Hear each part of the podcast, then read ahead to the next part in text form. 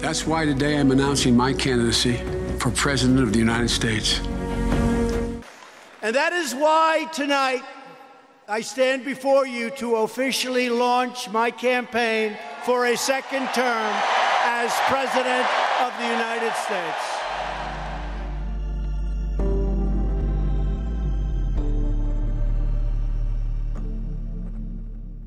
Давайте сразу про те события, которые сейчас происходят в Соединенных Штатах Америки, в России говорят очень много, во всем мире говорят очень много. Когда я готовил этот выпуск, а начал я его готовить еще до тех событий, которые произошли в конце мая, а, ничего, никаких протестов не было, убийства Флойда, по-моему, тоже еще не было. В какой-то момент я даже задумался о том, что стоит ли делать выпуск, потому что столько всего происходит и непонятно, чем это закончится. Но все-таки эти события, которые происходят в том числе и сейчас в Америке, они, конечно, имеют непосредственное значение на тему, о которой я хочу сегодня поговорить. Это тема выборов в Америке грядущих, которые будут 3, если ничего не перенесется, 3 ноября 2020 года. И Конечно, те события, которые происходят, еще раз, они очень сильно влияют и повлияют на исход выборов в Штатах. Как правильно сказал один из моих гостей в этом выпуске, пять месяцев до выборов и если мы посмотрим назад, то пять месяцев назад не было ни коронавируса, ни протестов, ни убийства Джорджа Флойда, ничего этого не было. И непонятно, что произойдет за следующие пять месяцев. И здесь именно поэтому нужно в самом начале сказать, что желательно, конечно, чтобы вы понимали, что использовать информацию, которая будет в этом подкасте, это такой небольшой дисклеймер, ее можно использовать, но нужно понимать, что все-таки сейчас очень все быстро меняется. Если, например, посмотреть российские федеральные каналы, или, как оказалось, можно, в принципе, Брат 2 даже посмотреть, и оказывается, что и там тоже заменяют на э, кадры с протестов. Так вот, если посмотреть на это, то кажется, что в Америке происходит что-то ужасное, и люди там переворачивают машины, мародерствуют, что вообще кошмар, кошмар, кошмар. Но при этом я вот читаю, да, иностранные американские СМИ, я читаю просто соцсети, и я вижу, что важная часть дискурса именно американского общества заключается в том, что один из, один из главных посылов — это вот голосуйте на выборах. Люди призывают друг друга голосовать на выборах. И да, нужно сказать, что там тоже, как и в России, довольно много людей вообще не голосуют. Например, в 2016 году на выборах, на которых в итоге победил Дональд Трамп, голосовала только половина населения страны. А сейчас, читая все эти источники, я замечаю, что все больше людей призывают друг друга голосовать, потому что все понимают, что нужно, нужно прям каждому говорить go vote, go vote, что переводится как иди и проголосуй. Ну, потому что если этого не сделать, то, наверное, также много людей просто будет отсиживаться дома. Правда, здесь тоже нужно сказать, что в основном go vote пишут те люди, которые подразумевают под этим идите голосуйте против Трампа. Но это так, скорее наблюдение. У кого-то может возникнуть вопрос вообще, зачем говорить и рассказывать про американские выборы. Во-первых, потому что своих выборов нет, руководства. Ладно. А, на самом деле, а, интересно и полезно рассказывать про американские выборы, потому что а, Соединенные Штаты Америки — это единственная страна в мире, в которой выборы по одним и тем же правилам, по сути, проводятся уже больше 200 лет, и значит, есть возможность эти правила и эти какие-то особенности как-то систематизировать, и вот их очень удобно изучать. Именно поэтому я, собственно, и принял решение, что все-таки нужно поговорить про выборы, а не про протесты, не про коронавирус в Штатах, хотя эти темы, конечно, по-любому нужно затронуть, потому что нужно понимать, что для многих людей, например, выход на улицу, чтобы протестовать, имеет смысл только для того, если в конце... Ну, то есть они хотят, чтобы что-то в стране поменялось, и, наверное, даже чисто для них и для того, чтобы вы понимали, и чтобы я лучше тоже разобрался в этой теме, наверное, для этого даже нужно поговорить про выборы в Штатах. Я, как обычно, хочу разобраться сам и, как обычно, хочу рассказать и помочь разобраться вам с помощью экспертов. Эксперты в этот раз очень классные. Так что да, это подкаст Макридина, меня зовут Иван, и сегодня мы будем говорить про выборы в Соединенных Штатах Америки.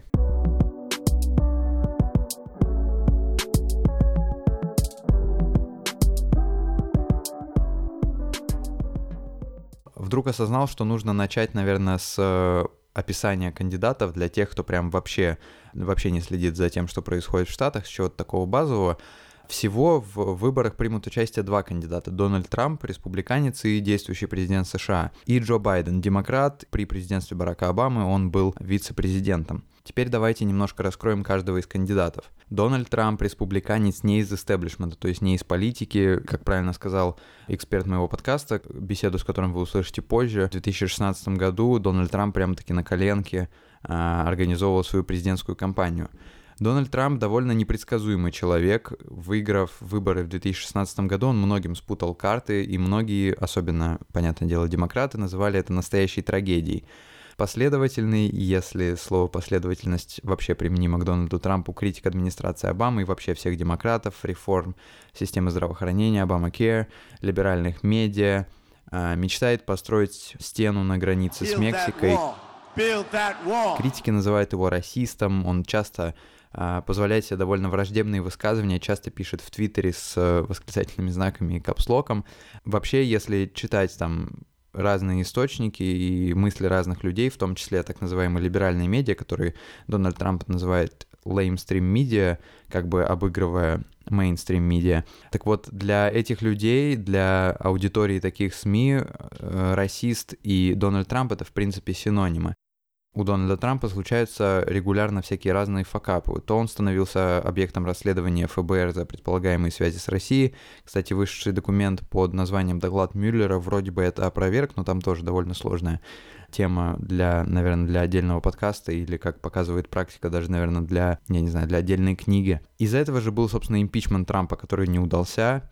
Было очень много всяких разных историй про харасмент. Чуть ли не каждый год появляется там пять девушек, которые говорят, что когда-то давным-давно или вот совсем недавно Дональд Трамп э, их, что называется, харасил. Его сторонники и сам он одним из главных достижений ставит сильную экономику Америки, говоря, что никогда еще экономика США не была такой сильной. Его оппоненты парируют, говоря, что когда мы рассуждаем об экономике страны, нужно учитывать, ну, скажем так, общемировую экономическую конъюнктуру. И во время администрации Трампа вообще в мире с экономикой, во всем мире все было довольно нормально и неплохо. И когда отвечает им Трамп и говорит, что а вот при администрации Барака Обамы было вообще все ужасно, демократы говорят ему, ну, президентство Барака Обамы пришлось на мировой кризис, экономика страны была в упадке, но и все экономики всех стран были тоже в упадке. Многие эксперты разной степени независимости также говорят, что Трамп довольно неплохо справляется с внутренней политикой, но плохо с внешней. Его критики критикуют его вообще за все. Если вы владеете на каком-то уровне английским, и если вы зайдете на там Нью-Йорк Таймс или куда-то еще, там чуть ли не в каждом заголовке будет что-то про Трампа, что Трамп что-то сделал не так, где-то облажался и так далее. Из-за этого многие СМИ, которые раньше считались эталоном журналистики, ну, например, тот же Нью-Йорк Таймс, стали очень жестко и последовательно критиковать Трампа и вообще все, что он делает. То есть прям буквально все. И, конечно, для многих людей это довольно прискорбно. И, ну, вообще, вообще мне кажется, что это такая моя личная субъективная оценка, Трамп, желая того или нет, очень сильно расколол американское общество, и я, ну, я не берусь делать какие-то выводы, там, хорошо это или плохо, но просто вот все максимально так, максимально напряжение в Америке сейчас. Что касается Байдена, Байден типичный представитель истеблишмента или, проще говоря, давно в политике, давно в системе и все такое. Про него часто говорят, что он too moderate, то есть слишком умеренный, такой средний, и из-за этого многим кажется скучным. С другой стороны, многие говорят, что после Трампа им такой умеренный и нужен. Ну, в основном это говорят как раз-таки те, кто поддерживает Байдена. Байдену высказал поддержку, долго не высказывал, но потом все-таки высказал поддержку Барак Обама. У Байдена тоже довольно много всяких разных факапов, например, тоже куча про харасмент. Недавний скандал с фразой «ain't black». Там история про то, что Джо Байден пришел на радио к известному американскому ведущему и, ну, в общем, он сказал довольно некрасивую фразу про то, что если, ну, э, ведущий Шарлемейн Дегат, он темнокожий, и он сказал э, Шарлемейну, что если ты голосуешь за Трампа, то ты не черный. Вообще много всего, та же история с Украиной, э, которую тоже по-разному все оценивают. Ну, то есть каждому можно придраться, и как-то вот нету такого единения в обществе, что ли, нету такого, что вот... Ну, то есть такая сложная ситуация, и сложные выборы предстоят.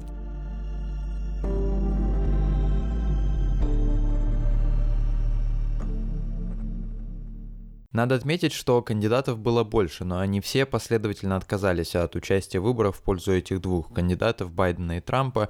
Например, одним из таких популярных кандидатов был Берни Сандерс. А, он очень давно в политике, тоже человек в возрасте, и по сути он социалист.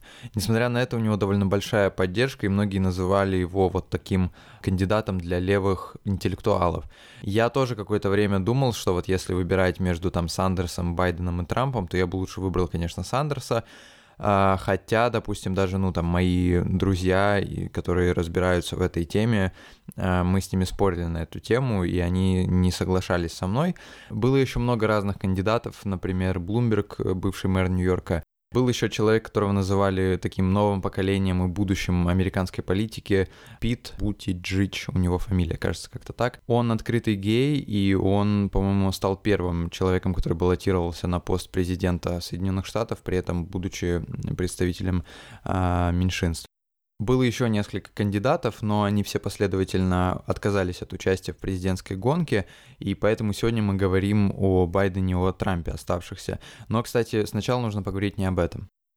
Сначала нужно поговорить, конечно же, о событиях, которые происходят прямо сейчас в Соединенных Штатах. Это и коронавирус, и протесты, а, потому что, ну, эти события имеют огромное влияние на последующие выборы в конце 2020 года, и для этого я даю слово экспертам те события, которые сейчас происходят, они окончательно погубят Трампа, как многие говорят, или нет, или все не так однозначно? Если бы кто-то знал ответ на вопрос, погубит ли это Трампа окончательно... Алексей Наумов, американист, журналист коммерсант. Судя по опросам, действительно, Трамп пока рейтинги теряет. Причем как теряет на общенациональном уровне, так и на уровне штатов. Но нужно понимать, в чем вообще заключается сейчас проблема а, протестов. Да, есть а, реально протест против полицейского насилия, против расизма, системного so-called расизма в США.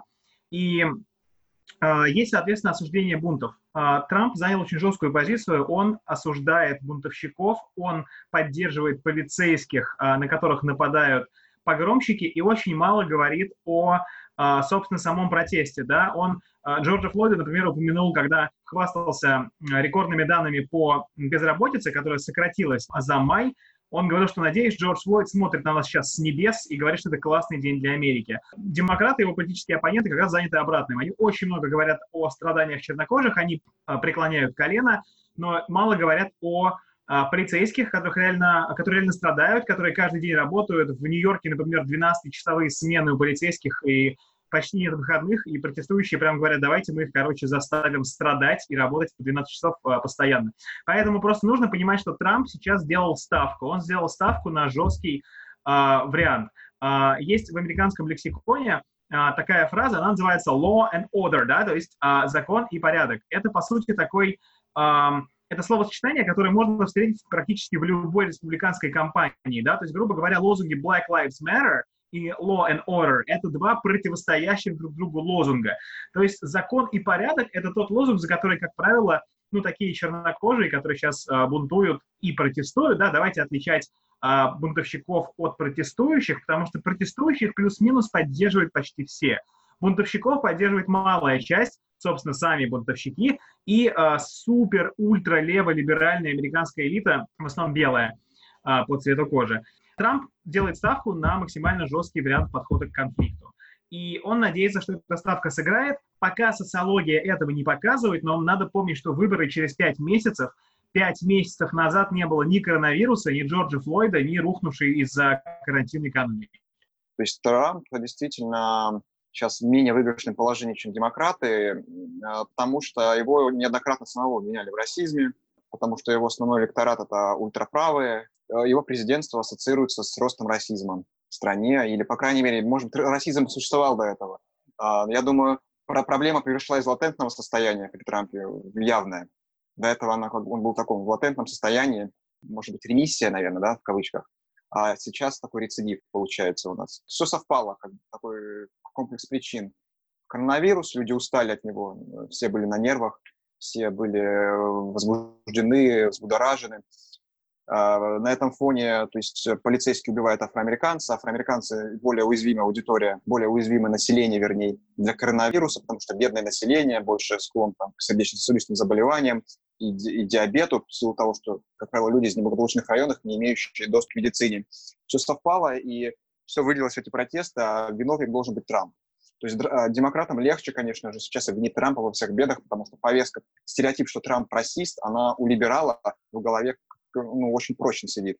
Когда Трамп даже называл коронавирус китайским, его тоже обвиняли в расизме, либеральные СМИ. То есть сейчас Трампу очень сложно будет. Но с другой стороны, какая-то часть электората тоже состоит из афроамериканцев, бедных, которые не имеют доступа к образованию, которые ведутся на популистские лозунги трамповские. Помню, во время пандемии Трамп вроде выделил какую-то сумму там афроамериканцам, и они в Твиттере запустили флешмоб «Trump is my president», ну, то есть что-то такое вроде. Название могу перебирать, но смысл в том, Трамп мой президент, человек, который помогает мне, вот те же белые, там, Байден и тот же Обама, они как бы не помогали мне так, как помогает Трамп.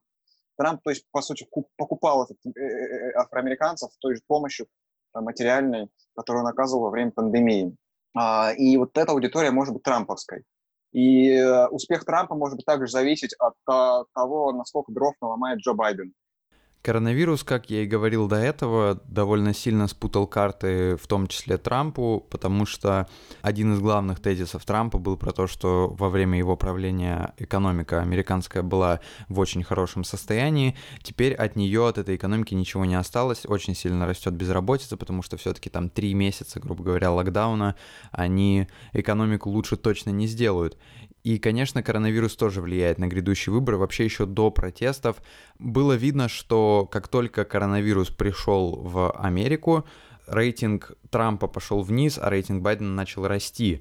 О том, как США и Трамп справляются с коронавирусом и о том, как коронавирус влияет на грядущие выборы, расскажет Павел Кошкин, научный сотрудник Института США и Канады Российской Академии Наук и журналист Московского центра Карнеги. Коронавирус, я считаю, что он радикальным образом повлиял на выборы. Он, по, по сути, позволил кандидатам начать, демократам в частности, все с чистого листа. А до этого у них было меньше преимуществ по сравнению с Трампом. Коронавирус, по сути, дал им возможность такой взять реванш в борьбе за избирателей, потому что у Трампа до коронавируса было больше преимуществ, а, потому что демократы провалились а, с попытками импичмента, Трамп э, сумел извлечь выгоду из этой процедуры, потому что ну, тем самым дискредитировал демократов, обвинив их в охоте на ведьм. Но в целом, опять же, тенденция то есть, была такова, что Трамп был как бы на коне.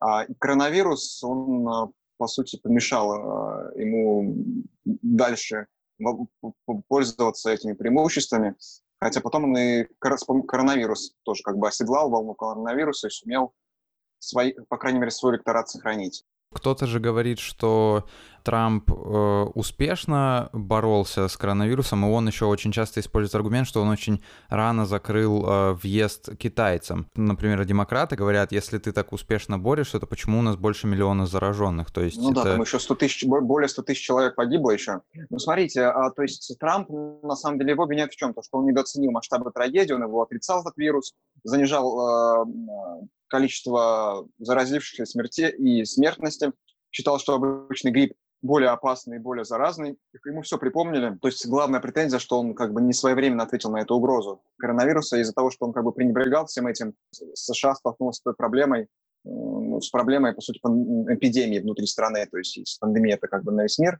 То есть в стране это была эпидемия, наверное, больше.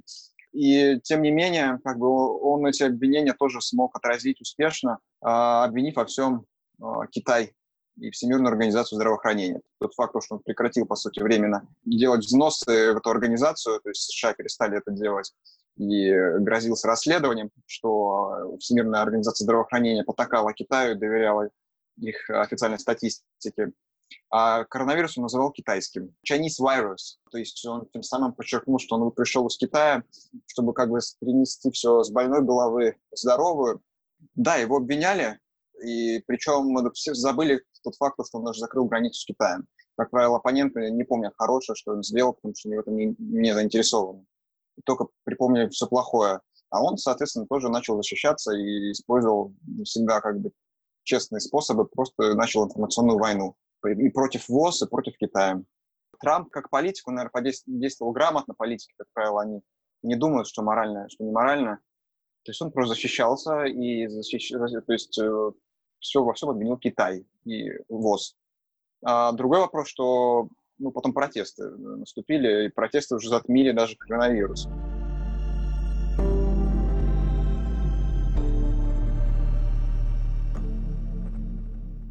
Надо сказать откровенно, оба кандидата, и Байден, и Трамп, очень старые. Например, если Трамп будет избран на второй срок, он станет самым пожилым президентом США. Тогда на момент окончания этого срока следующего ему будет 78 лет, в то время как до этого максимально правил до 77 Рейган. С другой стороны, если выберут Байдена, то он станет самым пожилым президентом США уже на момент вступления в должность. Ему на тот момент будет уже 78 лет. По поводу возраста тоже. Вообще эта ситуация, когда оба кандидата люди в возрасте, это как для избирателей, как для тебя, это хорошо или плохо?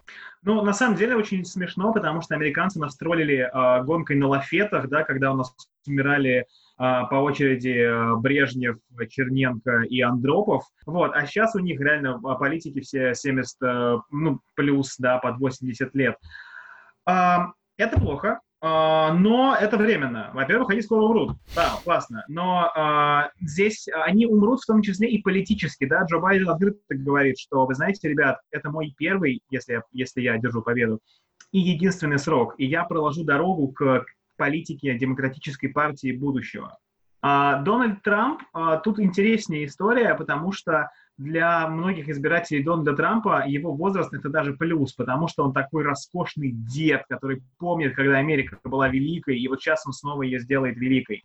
Есть мнение о том, что Трамп все равно победит на выборах, потому что у него огромная поддержка электората. Правильно ли это утверждение? Ну, задача Трампа — сохранить свой ядерный электорат. Это примерно 47% населения, если смотреть на данные 2016 года.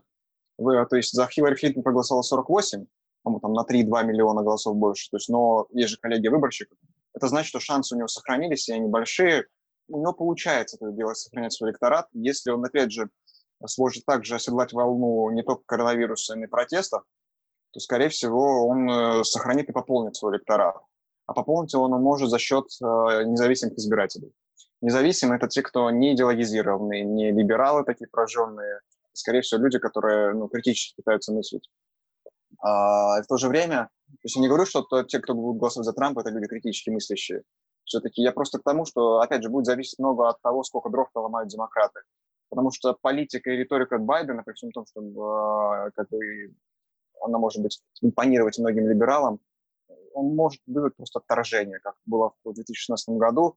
Огромная часть э, либерального электората не вышла а, не пошла на избирательные участки и не голосовала за Хиллари Клинтон, потому что она им казалась лицемерной, глупой и э, много ошибок допускала. Ну, то есть, а, и причем это были сторонники Барака Обамы, то есть люди, которые голосовали за Обаму, не пошли голосовать за Хиллари Клинтон.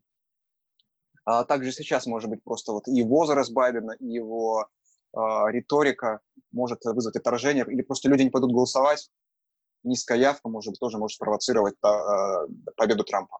А, то есть э, здесь э, Трамп, да, может выиграть, даже при таком раскладе. Он спокойно может сейчас обернуть все эти протесты как провокации демократов, как теории заговора и прочее. Это в его стиле будет выбрасывать фейки очередные, и его, его ядерный электорат точно поверит в это. А независимый, поверит или не поверит, будет зависеть от того, как он будет звучать убедительно. Но, с другой стороны, тезис, что якобы протесты провоцируют демократы, чтобы подорвать его э, рейтинги на, на фоне президентской кампании, ну, звучит так заманчиво, мне кажется. Если бы я был политтехнологом, я, наверное, бы, ну, я бы, ну, конечно, я бы такого не сделал бы по моральным причинам, но потенциальный политтехнолог, который, как правило, не руководствуется моралью, а выгодой и кошельком, которым, то есть, или там лоббизмом, то есть, там, принципами вот этим, то есть он может спокойно бросить такой тезис, что эти протесты, на самом деле, часть заговора демократов. То есть э, и э, это, уже этим тезисом он сохранит свой электорат. Проблема только в том, что это может э, накалить протестные настроения и повысить шанс столкновения уже либерального электората с консервативным, как это было в Шарлоттсвилле. Ну, плюс еще у Трампа, помните, его черные тоже поддерживают. Помните, Канни Вест, то есть был у него, то есть в Белом доме. Ну, он потом уже разочаровался, сказал, что его использовали. Да, сейчас вот недавно была новость, да, про то, что больше не поддерживает его да, больше не поддерживают, но э, все равно, то есть есть афроамериканцы, которые ведутся на риторику Трампа. Популизм, он говорит с ними на понятном языке. Много факторов играет в пользу Трампа и против него. И разобрать этот клубок э, очень сложно вот на данном этапе. Я думаю, он сам э, размотается уже ближе ну, к супервторнику, к дате голосования. Если не произойдет что-нибудь такое, там, условно говоря, что все полностью перевернет и обнулит. Как это, то есть сначала был коронавирус, он обнулил, по сути, все, что было на выборах, ну, то есть расклад. Потом протесты, то есть, но они не обнулили, они просто как вот новая такая категория появилась, как новая такая водная, которая немножко поменяла расклад. Ну, что я могу сказать? Ну да, Трамп харизматичнее. Трамп, собственно, у него помимо харизмы, э, в общем-то, ну не то чтобы есть что-то очень многое, да, все его достижения и в области торговли недвижимостью, и вообще в области бизнеса, они ну, такие слегка э, мутные, что называется. Сейчас просто проблема в том, что в начале года Дональд Трамп собирался въехать на второй срок на огромной волне успешной экономики. Сейчас не экономики, э, там бунтуют э, люди в стране, и эпидемия коронавируса, которая пока не закончилась. То есть, собственно, э, сейчас выборы все изменились. То есть вот реально весь предвыборный расклад, который делал, делал штаб Трампа, он просто корзину выкинут. Они сейчас пытаются снова а, воскресить какие-то темы с 2016 года. Это, например, миграция нелегальная, борьба с ней, борьба с а, преступностью а, и борьба с Китаем. Интересно, что в 2016 году Трамп был кандидатом, а, который делал кампанию на коленке а, и шел в пику республиканской партии. Сейчас, за эти три с половиной года, он, а, в общем-то, партию под себя полностью подмял, что как бы Трамп, Трамп, победа, победа, если не Трамп, то кто, да, нам знакомы все эти истории. И э, сейчас на него работает не только его харизма, но и огромный вот этот аппарат республиканской партии. Больше тысяч человек работают на его кампанию, хотя реально в 2016 году это была абсолютно коленочная история. Поэтому э, сейчас объединена его харизма и объединен, объединен мощный партийный аппарат. Но поможет ли ему это? Вот посмотрим. Я думаю, что если экономика после коронавируса успеет восстановиться, и будут рекордные снова показатели по безработице, по а, фондовым рынкам, тогда да, прям очень вероятно. А если нет, то тут уж харизма, конечно, Трампу поможет. Сейчас, тем более, вот он собирается в этом месяце уже, несмотря на э, всякие э, рекомендации, уже проводить свои огромные встречи с избирателями, публичные речи, потому что это прям его заряжает как аккумулятор. Вот, поэтому, да, Трамп будет использовать харизму. Победит ли он благодаря харизме? Если победит, то, конечно, во многом благодаря харизме, скажем так.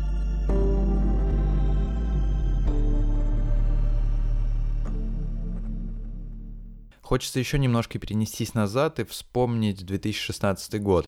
Я думаю, что слушатели, которые погружены в повестку, знают, что у выборов 2016 года была одна особенность. Люди голосовали не за конкретно какого-то кандидата, а против, потому что когда стало понятно, что в выборах будут участвовать Хиллари Клинтон и Дональд Трамп, а, многим людям это очень сильно не понравилось, просто потому что ну, им просто не нравились кандидаты, причем не только а, демократам не нравился Трамп, например, а, демократам также, многим демократам также не нравилась и Хиллари Клинтон. И это такая вот интересная особенность, потому что люди призывали, ну, те, кто, собственно, говорил, что нужно все равно идти голосовать, люди призывали голосовать не за Хиллари, потому что Хиллари, опять же, многим не нравилось за то, что она врет, за то, что, ну, многим она оказалась глупой и так далее, и так далее. Люди призывали голосовать не за Хиллари, а против Трампа. И, конечно, сейчас, переносясь в наше время, было видно, что демократы в плане демократы политики и люди, которые поддерживают демократов, они повторение вот этого сценария всячески хотели избежать и не допустить но, кажется, у них не получилось. Это очень смешно, на самом деле, да, потому что демократы всеми силами хотели избежать нового 16 года, потому что они проиграли, в итоге не получили прям реально новый 16 год, да, два кандидата от истеблишмента, причем Хиллари Клинтон еще была женщиной хотя бы, это был какой-то реверант в сторону левых демократов, да, леваков, а, а это просто два, блин, белых мужика по 80 лет а, с историями какого-то сексуального насилия, ну, короче, реально, то есть выбирай а, какую жвачку турбо ты любишь, да, по сути, вот с точки зрения прогрессивного кандидата это просто одно и то же. А, тем не менее, да, сейчас демократы сплочены во многом лозунгом «кто угодно, кроме Трампа». И Джо Байден, который, конечно, не является а, кандидатом предпочтительным для многих демографических групп, скажем так, он сейчас, тем не менее, будет тем, за кого они будут голосовать, потому что они видят, да, когда Трамп говорит, блин, надеюсь, Джордж Флойд радуется с небес, нас экономика растет, они, конечно, видят всю эту одуху и не собираются поддерживать Трампа. Сейчас Байдена поддержат, многие сделают это сквозь зубы, и я не вижу сейчас предпосылок для вот такой внутридемократической революции, да. Байден, конечно, получше э, Хиллари Клинтон в плане какой-то адовой скандальности, да, у него меньше за ним этих историй. Сейчас они пытаются вот эту Тару Рид вытащить, которую он якобы там какие-то с ней э, действия сексуального характера относительно совершал. Но антирейтинг у Хиллари Клинтон был, был жесткий, э, у Байдена это все, э, рейтинг этот поменьше. И если, кстати, интересная была социология, среди избирателей, которым не нравится ни тот, ни другой кандидат, Байден выигрывает. Вот. Э, так что это просто такая, ну, Хиллари 2.0, а, новая улучшенная модель, которая еще и мужчина, к сожалению, но тем не менее. Вот вообще, как вам кажется, люди, которые сейчас будут голосовать за Байдена, они будут голосовать именно за Байдена или против Трампа? Может быть, э, действительно, те, кто будут голосовать за Байдена, это будет протестный голос против Трампа. Не факт, что они будут одобрять самого Байдена, но это будет принцип такой. Из больших зол выбирай меньше. Потому что для кого-то Трамп действительно э, угроза национальной безопасности США. Также сделал, по сути, Берни Сандерс. Он снял с праймерис, понимая, что у него шансов меньше, чтобы, по сути, преодолеть больше с его точки зрения зло. И он поддержал Байдена, что для Берни Сандерса было на самом деле не свойственно, потому что до этого он просто зарекался не поддерживать э, Байдена, ну, по идеологическим взглядам в том числе. А тут вот бац и поддержал. That we defeat somebody who I believe is the most dangerous president in the modern history of this country. Так что можно быть такого, такая мобилизация со стороны демократов-либералов, что они действительно все выйдут, потому что понимают, к чему до какого состояния довел страну Трамп, согласно их точки зрения. И на самом деле вот результат выборов 50 на 50. То есть это вот э, цифра вот, интригующая делает американские выборы, ну, пожалуй, интересным. За ними следишь до конца и не знаешь, кто действительно выиграет. По поводу, вы говорите, да, тоже, что выборы интересные, но вот по сути же только два кандидата, и если раньше там был и, ну, опять же, тот же Берни Сандерс, и Пит э, Бутиджич, вот этот, и Эндрю Янг, и Майкл Блумберг, и они все как бы снялись с выборов, и по сути закончилось все двумя кандидатами, которые довольно противоречивые оба личности, вот это это все равно они при этом интересны или как-то... Ну, просто я слышал мнение, что ничего интересного, в общем, нету. Да не, да не, я не согласен с этим мнением абсолютно, просто вот решительно не согласен, потому что сейчас выборы интересны как минимум по трем причинам. Первое, они до сих пор непредсказуемы, потому что вот кандидаты такие, мягко говоря, неординарные, то есть, э, ну, то есть это может быть, ну, каждый будет свой смысл вкладывать в это слово неординарный. А, и всю их неординарность и непредсказуемость, то есть выборы э, действительно, результат выборов невозможно предсказать. Вторая причина – это они, они проходят во время пандемии коронавируса, и э, третья причина – протесты. То есть таких волнений, ну, давно в Америке не было, на самом деле. Да, протесты – это норма для Америки. В Америке это вообще страна, которая родилась в протесте. А, и эти протесты всегда сопровождали политическую Э, жизнь э, США. А, но сейчас, мне кажется, такое время, то есть действительно переломное, и э, это делает выборы действительно интересными. Хотя два даже кандидата, ну и что, что два, зато каждый кандидат это, это, такая это квинтэссенция э, двух крайностей. И тут борьба двух крайностей, то есть, по сути, идет. А борьба двух крайностей это всегда интересно. Это как, условно говоря, вы смотрите э, там, поединок двух бойцов, а, потому что они интересные личности, условно говоря, и а, сам факт их столкновения вызывает интерес. То есть, э, я бы так сказал, то есть настолько они необычные, и когда этот, допустим, поединок происходит в необычных обстоятельствах, например, это еще делает их более интересными. А, то есть я думаю, это как, э, наверное, даже чем-то напоминает в компьютерную игру такую силу неординарности. И, ну, это мое такое оценочное суждение, почему они, мне кажется, даже более интересные, чем выборы 2016 года. Потому что 2016 год все думали, что Хиллари Клинтон выиграет, Трамп и прочее, прочее. И только шок наступил, когда выиграл Трамп. А до этого за этими выборами следили так, спустя рукава немножко. Трамп такой, это был немножко шоковая терапия. Президентство Трамп был интересное, да. И, а сейчас выборы настолько интересные, потому что они ставят такие лозунги еще, то есть они такие еще тезисы выдвигают, э, выдвигают, по сути. Америка борется за свое будущее, то есть за, по сути, это, это за свое такое экзистенциальное будущее, потому что Трамп считает экзистенциальной угрозой. вот, и эти выборы такие немножко более драматичные, что ли. Мне кажется, если снимать голливудский фильм про выборы 2016 или 2020 года, то есть вот выбрать один период, за какой, ну, ну, то есть э, хронологические рамки, то есть, наверное, выиграет 2020 год, потому что он более драматичный, даже с точки зрения таких кинематографических категорий.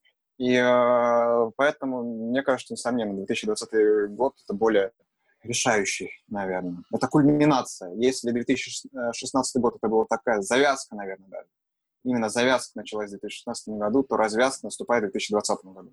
И развязки как раз, как правило, посвящаются кинематографические ленты, достойные Оскара.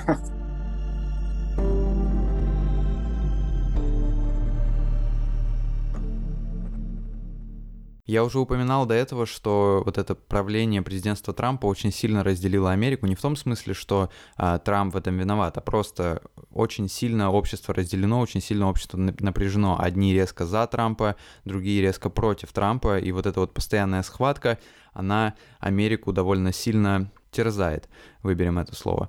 Поэтому, конечно, мне было интересно узнать, что будет с Америкой в случае, если выберут того или другого кандидата. Я думаю, если выиграет Трамп, все будет примерно так же, как во время предыдущих четырех лет. То есть тоже будет такой хаос, провокация, ситуация управляемого хаоса. А, и ситуация такая троллинга, а, ситуация войны мейнстримовых СМИ и э, Белого дома, когда пришел к власти, он, по сути, все наследие Обамы свернул. Пытался свернуть, ну, пытался свернуть пытался свернуть Обама Care, но не получилось. Но зато получилось э, выйти из э, транс-тихоокеанского партнерства. Обама как бы этот проект лелеял и все, все в него вкладывал. И с Парижского соглашения по климату э, тоже вышел. При Трампе, возможно, ну, ужесточение этого иммиграционного законодательства или там э, инициатив, строительство тоже стены на границе с Мексикой. Хотя стену начали строить еще до Трампа, еще при Клинтоне но Трамп просто это активизировал. Если Байден, то, наверное, он будет продолжать политику Обамы. Байден свернет все инициативы Трампа. Налоговую реформу будет попытка будет свернуть. И если вернется а, Байден, то он просто вернет то, что сделал Обама. Он вернет наследие Обамы, а, а, если смотреть шире. И это касается наследия абсолютно, наверное, всех сфер. Экономической, это открытая торговля снова будет открытая, то есть уход от протекционизма, свойственного Трампу это будет снова повышенный рост и интерес к экологической тематике. А, это будет наверняка тяжелое э, время для промышленников, предприятий, которые э, при Трампе почувствовали свободу, такую вольницу, потому что там же речь идет о налоге за выпуск СО2 в атмосферу. По сути, снова в политике американской будет доминировать такая либеральная, леволиберальная повестка, которую защищают такие издания, как «Нью-Йорк Таймс», наверное защита окружающей среды, это защита прав меньшинств, это ослабление иммиграционного контроля, это понижение налогов для бедных, повышение налогов для богатых, это, наверное, больше выделения, больше финансирования в бюджет э, на такие программы, как Medicaid, Medicare. Э, то есть это вот, вот это все будет, наверное. Если будет еще Байден, скорее всего, попытаются привлечь Трампа к ответственности. Скорее всего, могут инициировать еще раз какой-нибудь там, э, не импичмент, так уголовное преследование Трампа за его связи с Россией. Ну, это тоже нельзя исключать, а, если будут демократы у власти. Потому что сейчас, пока Трамп, у него есть какой-то иммунитет, а если он не будет президентом, этого иммунитета у него не будет. И руки оппонентов могут абсолютно развязаться. Если уж Трампа будут преследовать, это, в принципе, тоже не, я бы не стал бы исключать такой сценарий. Ну, то есть тут еще решающую роль, наверное, будет играть э, другой расклад, как обновится Конгресс и Палата представителей. Это все усложняет, но если упрощать до Трампа, то примерно будет все так же. Если, допустим, при Трампе выигрывают республиканцы, то Трамп наконец снова, демократы, то Трамп теряет позиции, но досидит, может быть, до конца срока или нет, или будет импичмент очередной, попытки импичмента. Если Сенат, условно говоря, будет демократическим, и Палата представителей такую ситуацию, и Трамп выиграет, то для него это будет даже хуже, потому что тогда 100% импичмент еще раз инициируют, и уже, наверное, не с таким раскладом, как вот э, в 2019 году. Так что все будет зависеть еще от этих деталей. И в конце, разумеется, о России.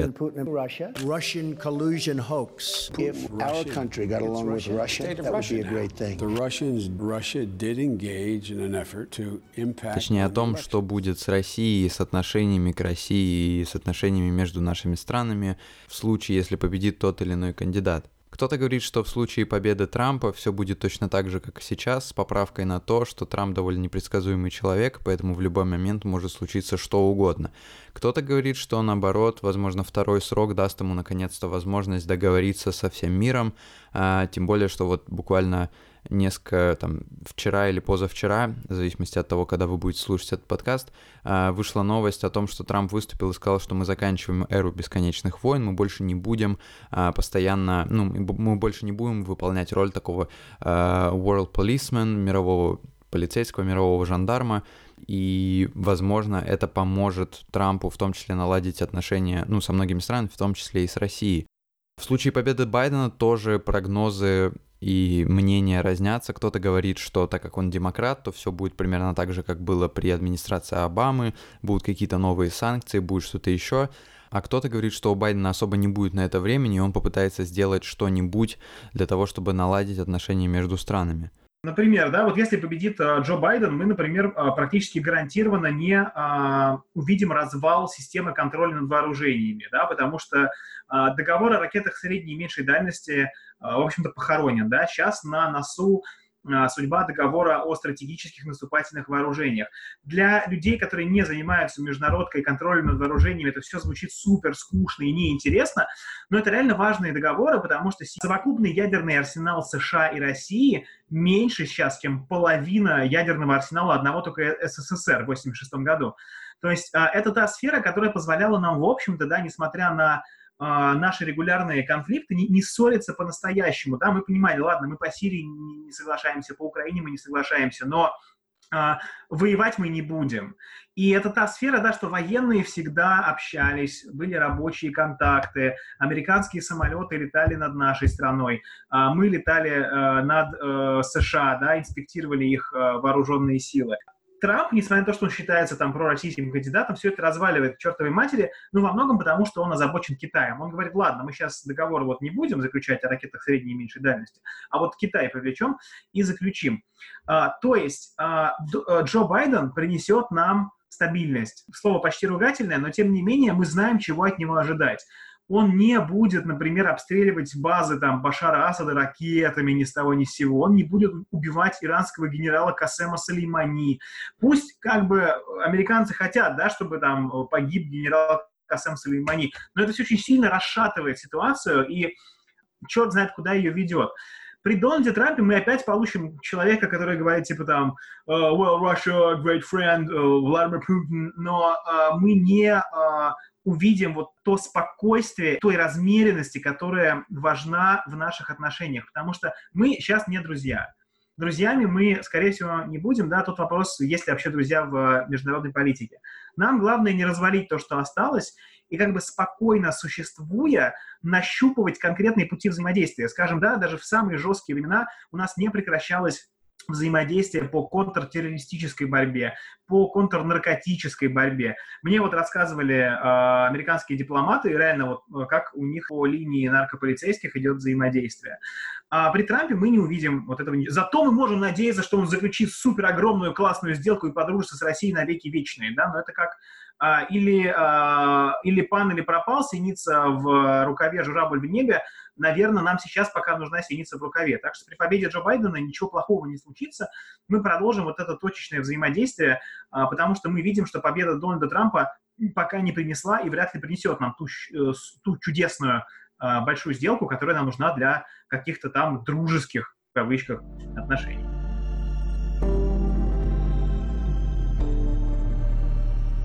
Конечно, такие материалы это всегда немножко гадание на кофейной гуще, но опять же, есть факты, есть поведение кандидатов, есть их высказывания, есть то, как они справляются с разными ситуациями, в том числе критическими, как сейчас. И уже исходя из этого можно делать какие-то выводы или хотя бы можно понять примерное поведение этих кандидатов и примерное положение вещей. Поэтому, опять же, наверняка какая-то информация, которая была в этом подкасте, она, наверное, уже даже устарела, потому что, ну, слишком быстро развиваются события. Но я надеюсь, что стало хоть немного понятнее по поводу того, как и что происходит в США, а, какие ожидаются выборы и какие могут быть результаты этих выборов.